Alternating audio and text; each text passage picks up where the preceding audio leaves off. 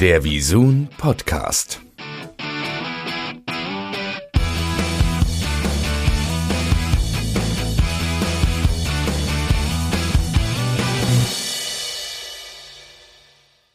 Hallo Wolfgang und erstmal vielen Dank, dass du dir die Zeit für uns nimmst. Hallo Kai. Geht's dir gut? Immer mit dir zu sprechen. Ja, es geht sehr gut, klar. Ich habe schon gehört, du bist viel unterwegs im Moment, äh, aber äh, wie gesagt, danke, dass du dir die Zeit nimmst. Wir wollen ein paar äh, Fragen äh, stellen oder ich will ein paar Fragen stellen ähm, und leg auch direkt los. Äh, das erste äh, Thema wäre, die, wären die Comedy-Movies. Ähm, da hätte ich ein paar Fragen. Und zwar, sag mal, wie ähm, wie, wie erfolgt eigentlich die Filmauswahl bei den Comedy-Movies? Bei den Comedy-Movies, also gut, einerseits natürlich haben wir es als äh, Comedy-Sender relativ leicht, weil wir sind fixiert auf ein Genre. Das heißt, wir können uns mal erstmal nur unter den lustigen Filmen was aussuchen. Alle anderen Sender haben natürlich ein größeres Portfolio. Bei uns kommt nur lustig auf den Kanal.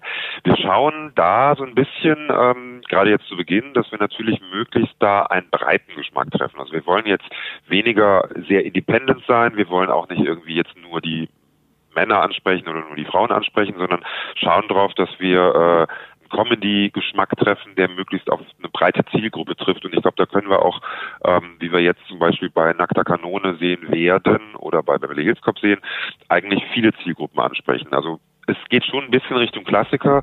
Wir wollen aber dann auch kuratiert natürlich auch noch andere Filme äh, den Leuten äh, bieten, die dann so ein bisschen vielleicht nicht ganz so bekannt sind, aber mit in das Genre oder in den Monat, in dem wir die Filme zeigen, reinspielen.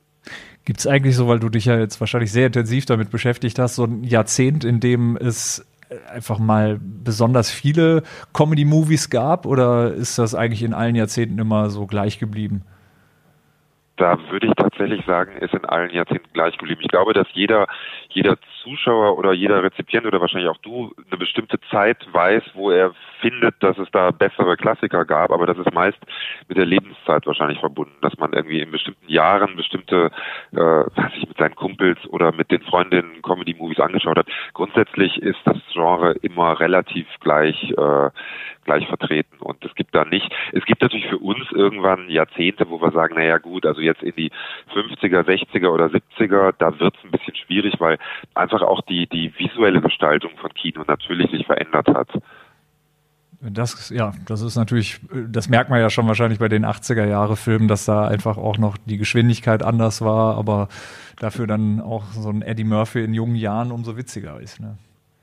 Ja, und, und interessanterweise ein guter Aspekt. Manchmal äh, wundert man sich, wie, wie schnell der damals schon war. Also das mit dem Tempo, da würde ich dann sogar so weit gehen zu sagen, dass es, es gibt Screwball-Komödien äh, aus den 30ern aus Hollywood, die sind dreimal schneller als heute manche Sachen. Also die Qualität hat sich auch, die, die Witzqualität hat sich gar nicht so sehr verändert.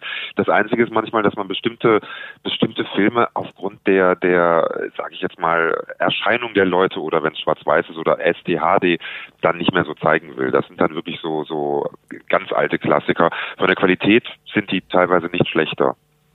Gibt es da eigentlich auch so Trends, äh, weil man ja schon, wenn man so so äh, Comedians über die letzten Jahrzehnte so ähm, verfolgt, ich finde jetzt beispielsweise Otto Walkes fällt mir mittlerweile relativ schwer über den zu lachen, fand ich als Kind unfassbar lustig.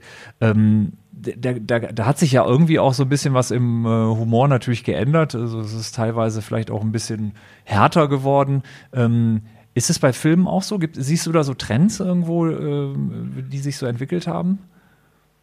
Ich würde sagen, dass es in den letzten Jahren mehr, tatsächlich mehr Komödien auch gibt, die von Frauen dominiert werden. Mhm. Ähm, also wenn man, was ich von angefangen von Community mit Sandra Bullock und von Amy Schumer, also es gibt mehr, mehr Protagonistinnen, die auch oft in der Gruppe auftreten. Also wenn ich an Bridesmaids denke, dann ist das irgendwie eine tolle Ensemble-Komödie.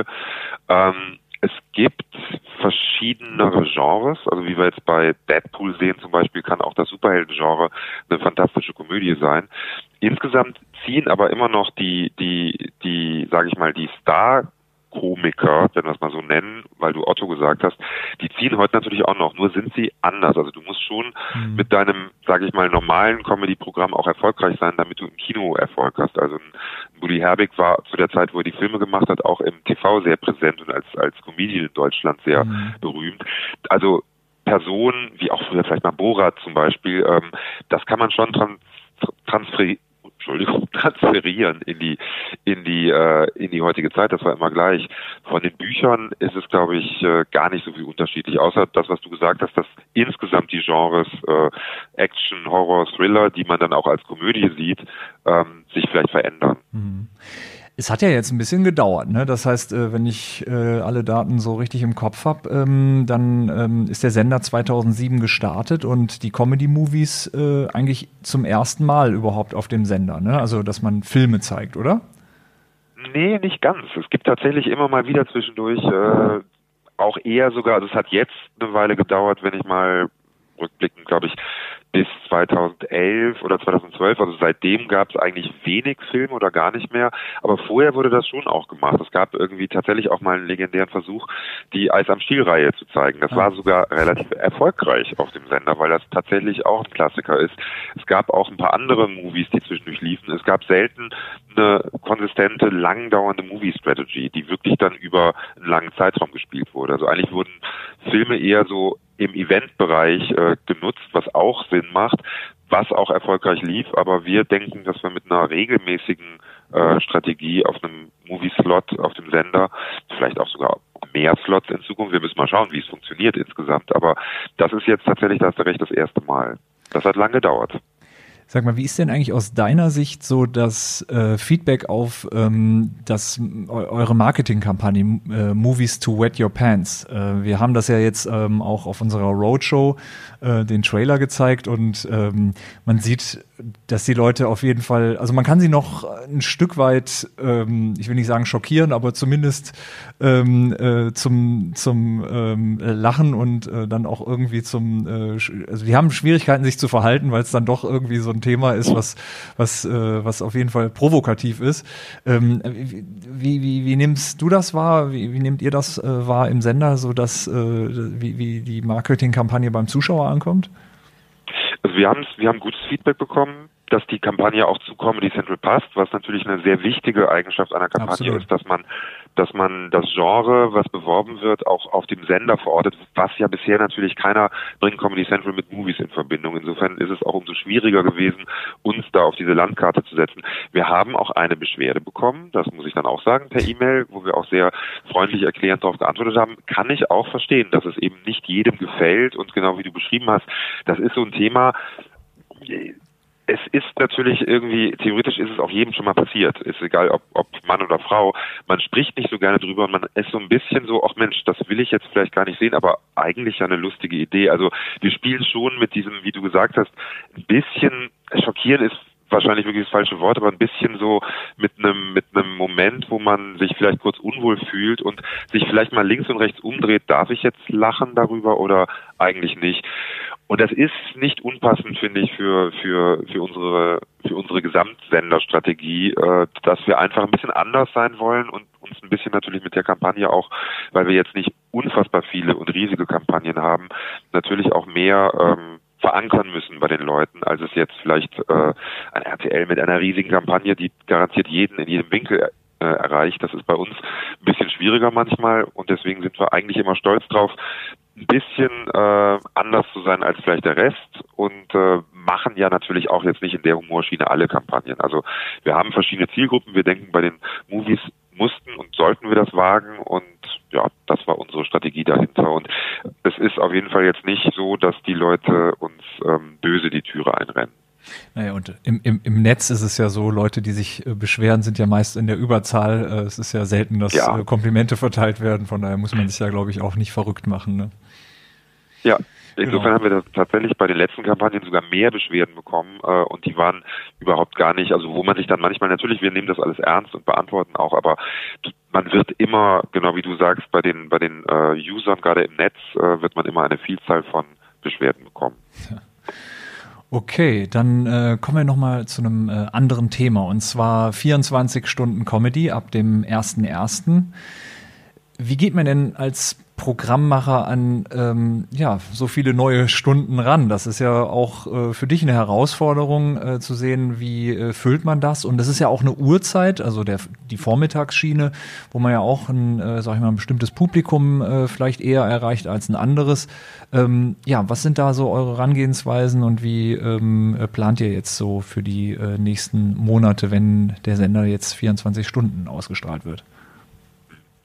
Ähm, das machst du völlig recht. Das ist eine große Herausforderung, ist auch eine große Lust, weil wir natürlich durch die zusätzlichen Stunden viel flexibler auch, wir haben ja noch durchaus jede Menge, sage ich mal, Material und Sendungen und Shows, die wir gar nicht so viel auf den Sender bringen können, weil natürlich in den kompetitiven Timebands auch nicht alle Sachen reinpassen. Manche Dinge sind auch eher für andere Zielgruppen und genau diese Zielgruppen schauen wir uns an.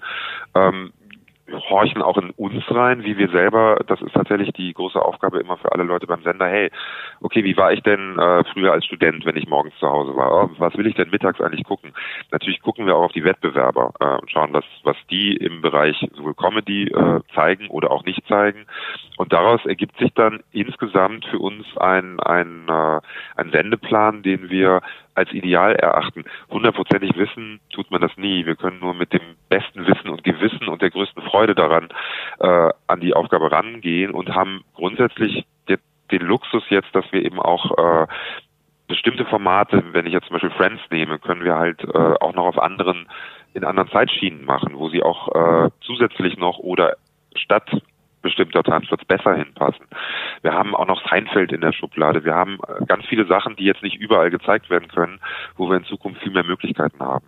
Und wie auch schon, äh, glaube ich, im letzten Meeting äh, mitgeteilt, wir haben auch für die Nachtschiene noch so viele Formate zwischen zwei und sechs Uhr, ähm, wo wir eben nicht nur Wiederholungen zeigen werden, die einfach auch nur aufgrund von Altersrestriktionen da gezeigt werden dürfen. Mhm. Das ist natürlich ein Fest für den nächtlichen Zuschauer. Der ist jetzt werbetechnisch nicht wahnsinnig relevant, aber wir freuen uns ja auch, wenn wir Leute in der Nacht glücklich machen, die aus irgendwelchen Gründen nicht schlafen können oder wollen, weil das sind ja dann auch Zuschauer für äh, die Primetime und die Late Prime und den Morgen und den Mittag. Insofern freuen wir uns drauf und sind nervös natürlich, weil dann werden wir sehen, wie die anderen zwölf Stunden funktionieren. Meine naive Frage an so einen Programmmacher, der sich ja mit sowas nun anders auseinandersetzt als unser eins. Ähm, letztlich sind es ja nie dieselben Zuschauer über 24 Stunden. So viel Zeit hat keiner und äh, so intensiv wird keiner einen einzelnen Sender ähm, schauen. Deswegen könnte man ja im Grunde, wenn man vormittags was zeigt oder abends etwas zeigt, äh, auch Wiederholungen äh, zeigen, die im Grunde ja auch nicht unbedingt ein Problem sein müssen, oder? Also das heißt, die äh, Wiederholung, wenn, wenn man jetzt sagt, man äh, zeigt beispielsweise eine Serie oder ein, ein Format zweimal am Tag, da, da erreicht man im Zweifel ja auch unterschiedliche Personen mit, oder? Äh, wie, wie geht ihr daran? Das ist, das ist absolut richtig. Das ist auch äh, tatsächlich, wenn man sich die anderen Sender anguckt, natürlich ähm, Pro7, RTL, äh, Nitro, Max, Six, alle zeigen Wiederholungen und das nicht nur, weil das natürlich irgendwie auch äh, dem Zuschauer, der es abends vielleicht verpasst hat, manchmal, es gibt diese Zuschauer, die tatsächlich den ganzen Tag gucken können, die schauen sich dann am nächsten Tag die Folgen an, die sie verpasst haben, aber es sind tatsächlich auch komplett unterschiedliche Zielgruppen und ähm, das macht absolut Sinn, dann da auch eben ein Format zum zweiten Mal zu zeigen, weil es sich nicht überschneidet mhm. mit den Zuschauern, die es am Abend gesehen haben. Die Wahrscheinlichkeit wirklich, dass jemand äh, morgens um zwölf guckt und abends um neun guckt, ist relativ gering. Und sag mal, plant ihr auch da eine Marketingkampagne zu den neuen Sendezeiten? Zu den, ja, da wird ab äh, ab Ende des Jahres, also wir, wir vermeiden natürlich in die, in die, in die Vorweihnachtszeit zu gehen, aber direkt äh, an Weihnachten quasi, wenn wir loslegen und werden mit einer großen ähm, Marketingkampagne für Januar, Februar ähm, sowohl auf die Sendezeiten hinweisen, beziehungsweise das Schöne ist, wir müssen ja jetzt nicht mehr auf die Sendezeiten hinweisen, sondern wir sind 24 Stunden da und das ist eine sehr klare und einfache Botschaft, mit der wir uns früher ja dann manchmal schwerer getan haben im Markt, weil wir dann um 14 Uhr gestartet sind, vorher um 17 Uhr gestartet sind. Jetzt ist die Botschaft so simpel wie gut, dass wir einfach 24-7 da sind. Ähm, aber natürlich gehen wir da extern und digital in die Kommunikation und versuchen das jedem zu vermitteln. Sehr gut. Ähm, noch ein paar, äh, also eine Frage zu, zu, zu anderen Formaten. Ihr ähm, macht ja einiges jetzt an Eigenproduktion, Stand-Up 3000, CCN. Ähm, Gibt es da schon irgendwelche Planungen, über die du reden kannst, ähm, so in Zukunft, was, was da vielleicht kommen könnte oder wo du sagst, also an der Programmfarbe, da äh, habe ich äh, sehr viel Spaß und würde da gerne noch mehr machen? Ähm, auf jeden Fall. Also jetzt natürlich, wie wir wissen, äh, in den nächsten Wochen startet jetzt die neue Staffel von Stand Up 3000, ähm, was übrigens auch auf unserem YouTube-Channel sehr gut funktioniert. Also man merkt, dass, dass auch auf den, auf den äh, weiteren Angeboten äh, Stand-Up durchaus äh, eine sehr beliebte Programmfarbe ist. Wir wollen auch weiter mit, mit, mit Talents aus dem Bereich, mit denen wir jetzt schon zusammenarbeiten, auch im Zuge von Stand Up 3000 weitere Formate machen. Es gibt, äh, das ist noch nicht spruchreif, aber es gibt so ein paar auch innerhalb unserer unserer Viacom-Welt ein paar ähm, Formate, die in die Richtung gehen, wo wir das Thema Stand-up nochmal von einer anderen Seite angehen können. Wir machen mit CCN weiter in einer dritten Staffel und es wird auch weitere andere äh, Comedy-Lokalproduktion geben, wo durchaus das ein oder andere Gesicht dann wieder auftaucht.